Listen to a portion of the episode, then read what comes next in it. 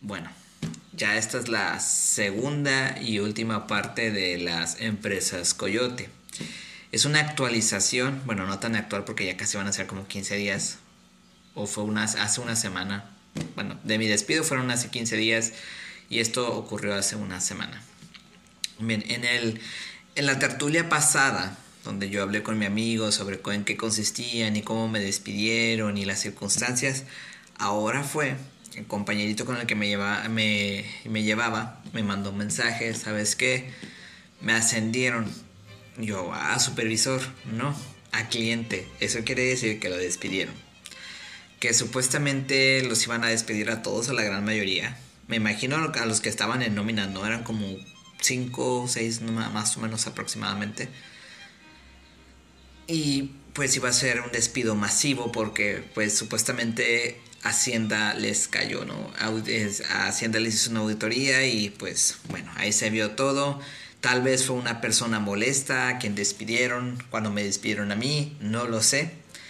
Pero el caso es que estas empresas, no podemos decir fantasmas que realmente no existan, o empresas a medias o coyotes que hay un intermediario para ciertas cosas, piensan que pueden existir, que no va a haber gente rencorosa, cuando las despiden, pero resulta, resulta ser que sí, que sí hubo alguien que les puso el dedo, tal vez es una suposición, no lo sé, pero así pasó. Al final de cuentas, el proyecto se deshizo. primeramente ya sabía que se iba a deshacer porque pues, era imposible terminar esa cosa. Con toda la gente, con toda la estructura que planteaban era imposible porque era mucho trabajo. El señor quería producción, producción, producción, números y números y pues no le salió. No me, no me estoy, ah, no, no siento así, ay, alegría, que porque no le ha salido. A mí me despidieron porque fue una persona improductiva, porque no daba números supuestamente. En el audio pasado les, les explico eh, las circunstancias, o aquí también puedo poner un poco en contexto. Esa semana no tuve internet me robaron mis tickets, o sea, así les decíamos a las páginas, fue un desastre. Entonces se fue haciendo un caldo de cultivo para que yo no, no estuviera con los números, ¿no? Y tanto lío para despedirme, pero eso lo, lo pongo más en el otro video, en el otro, en el video, en la tertulia donde explico más sobre eso. Pero bueno, entonces hubo, retomando el despido masivo, y me dijo el compañero que solo hasta el viernes. Les fue bien porque les pagaron sus finiquito y otros bonos, que esos supuestos bonos en realidad eran dinero de los empleados, pero como el señor que me contrató fungía como intermediario, pues él se los quedaba y se los daba en bonos. Si tú cumplías con la productividad, con la puntualidad y esas cosas, ¿no? Entonces a él le pues sí, lo, lo despidieron, hasta el viernes trabajaron, toda la este, estructura se deshizo porque en un principio esa cosa no estaba bien. Desde que yo fui a firmar ese contrato, dije algo anda mal porque ni estaba bien compuesto o redactado, la composición no era buena ni, ni había buena redacción. Y otra, me hicieron hacer el contrato a mano otra vez. O sea, ¿qué dice? Cuando una empresa está bien parada, no te hace hacer esas cosas firmas y todo un montón de papeles donde te dicen las cláusulas, tus derechos, tus obligaciones y hasta ahí. Pero esa cosa no venía bien. Eran más obligaciones o no me hago responsable si te pasa esto. Tú estás firmando tu renuncia y se acabó, no hay más. Ese es el tipo, ese es ese tipo de empresas. Y existen porque en la desesperación la gente recurre a eso. No hay más, o sea, quieres recurrir a un, más, un trabajo más o menos, desde, podemos decirlo, viendo desde la meritocracia, que sea de oficina, que sí está matado, pero no es un trabajo de fábrica, o también, o personas con una discapacidad que pueden hacer home office caen fácilmente en esto. Como el mismo jefe, por la misma persona que me contrató, me dijo, es fácil entrar, pero difícil mantenerse, porque te dicen capturista de datos, pero no te dicen bueno, que tengas que saber inglés, que tengas que saber un poquito de programación, que quieres que seas lo más rápido al hacer páginas. Y ojo, aquí también hubo un error, porque los supervisores decían, no, ponlo así, ponlo así, cada cabeza es un mundo. Y yo ya venía manifestando esa inconformidad desde hace unas semanas, pero nadie me peló. ¿Por qué? Porque ah, lo que les importaba era sacarle el proyecto rápido para que la persona o los que las contratan o que contrataban en esa empresa estuvieran bien, pero ya, ya vieron que no les resultó. Y pues bueno, o dando una retroalimentación, un feedback, se me, se me quedó grabada la palabra porque la usaban mucho, una retroalimentación.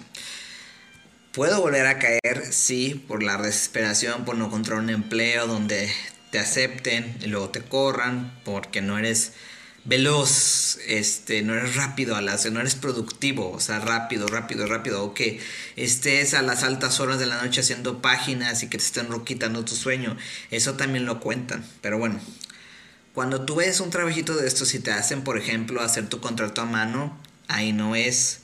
Si ves ciertas inconsistencias con base en tu experiencia o para personas también que apenas van entrando, ahí no es. ¿Por qué? Porque no, no hay una estructura, no hay un orden. Si te, y te pones en una balanza, si tienes más obligaciones o tienes que renunciar a más cosas o decir que la empresa no se, no se hace responsable, ahí no es. Porque hay una cierta ilegalidad en, en ese establecimiento para que tomen en cuenta. Yo sé que muchas personas podrán haber trabajado desde sus 15, 16 años y que tengan mucha experiencia, han tratado vastedad de gente, pero estamos hablando de personas para primerizos o personas que por ciertas o circunstancias tuvieron que salir de su burbuja y apenas están empezando. Entonces, para que tomen eso en cuenta. Y para mí también lo hago como una retroalimentación porque yo también puedo volver a caer pensando que es un trabajo de capturista de datos que más o menos tengo que saber de Excel. Sí, tengo que aprender Excel. Pero resulta que no, que es para ahorrarle chamba a ciertos programadores y, al, a, agilizar ciertas cosas y producir más con menos paga. Porque ese trabajo las personas que contrataron a esa supuesta empresa pensaban que les estaban dando lo que es y no. Se los, este, el intermediario se les cortaba en bonos y les daba el supuesto sueldo del mes. ¿no? ¿Por qué no doy muchos datos? Porque no me quiero meter en problemas, porque se supone que en ese contrato no puedes decir punto por punto qué pasó. Pero para que se den una idea ¿no? de lo que hablo. Desafortunadamente las oportunidades laborales están cerrando y me van a decir es que la digitalización, es que el trabajo en internet, hasta para eso tienes que tener movilidad social, redes, o sea, patrocinadores, tan así antes la internet era libre, pero ahora ya no, que ya es algo pues no sé si sea bueno o malo, pero es monetizable y cualquiera ya con cierto poder puede entrar y hacerse de dinero, de influencia, ¿no? Como una vez me dijeron, pues sí, tienes muy buen contenido, lástima que no eres un hombre cis, un hombre blanco y con dinero para poder medio, medio sostenerte esas cosas y hablar tonterías en internet. Yo veo que mi sobrino, por ejemplo, ve, ya poniendo un poco, ya alejándonos un poco del tema, pero hablando de lo mismo, a una influencer todo el día la ve, digo, ¿y eso qué? ¿Por eso paga la gente? ¿Por ver esas tonterías? Pero gente que, y yo no lo estoy hablando por mí, lo que sí me gustó de ese lugar es que había mucha gente talentosa, mucho chavo que sabe cómo manejar esas cosas de la programación y demás, que tiene mucho que dar y pues no, no hay muchas oportunidades para ellos, a menos que no sea por esta clase de intermediarios, ¿vale? Y para no hacer más largo el cuento, porque el, audio, el primer audio lo voy a poner en la radio y este ya va a ser como el final o el cierre de las empresas Coyote. Cada experiencia laboral que yo tenga la voy a compartir para demás personas, para los que vienen atrás de mí y para las personas como yo que por ciertas circunstancias apenas están abriendo, ¿vale? Igual personas experimentadas pueden compartir su experiencia. ¿Para qué? Para hacer esto menos doloroso de lo que ya es, menos tedioso. Va a pasar, sí, pero por lo menos, bueno, ya sabía algo, no fue tan, tan drástico. Es como tomar un antiácido antes de comer comida picante o irritante. ¿Vale? Y ya esto ha sido todo, me despido. Ya vendrá nuevo material, otra vez de la sexualidad LGTB más de lo que se me ocurra. Porque eso es el replicante eléctrico, eso es ser filosofante, o sea, filosofar desde, desde afuera, saliendo de las academias, ir más allá de la torre de, marfil, porque yo sigo viendo, en serio, ya para terminar, las currículas y digo, ay no, ¿cómo pude, ¿cómo pude dejarme impresionar por esto? Si yo hubiera tenido el conocimiento, pero lo hubiera, no existe, de esto, en esa época, créanme, hubiera sido otra cosa, pero pues ni modo, nadie aprende en cabeza ajena. Por eso comparto experiencias para que vean que esto sí existe. Si no tienen, por ejemplo, eh, capital académico o algo por el estilo, estudien toda la filosofía que ustedes quieran. O bien, si saben, si ustedes están seguros que alguien los va a padrinar adelante y si no, no. Porque las ya hablaré un poco más de eso. Porque las promesas existen, sí, pueden decir promesas, pero que realmente que las sostengan, muy poco. Y con eso finalizo. Bye bye.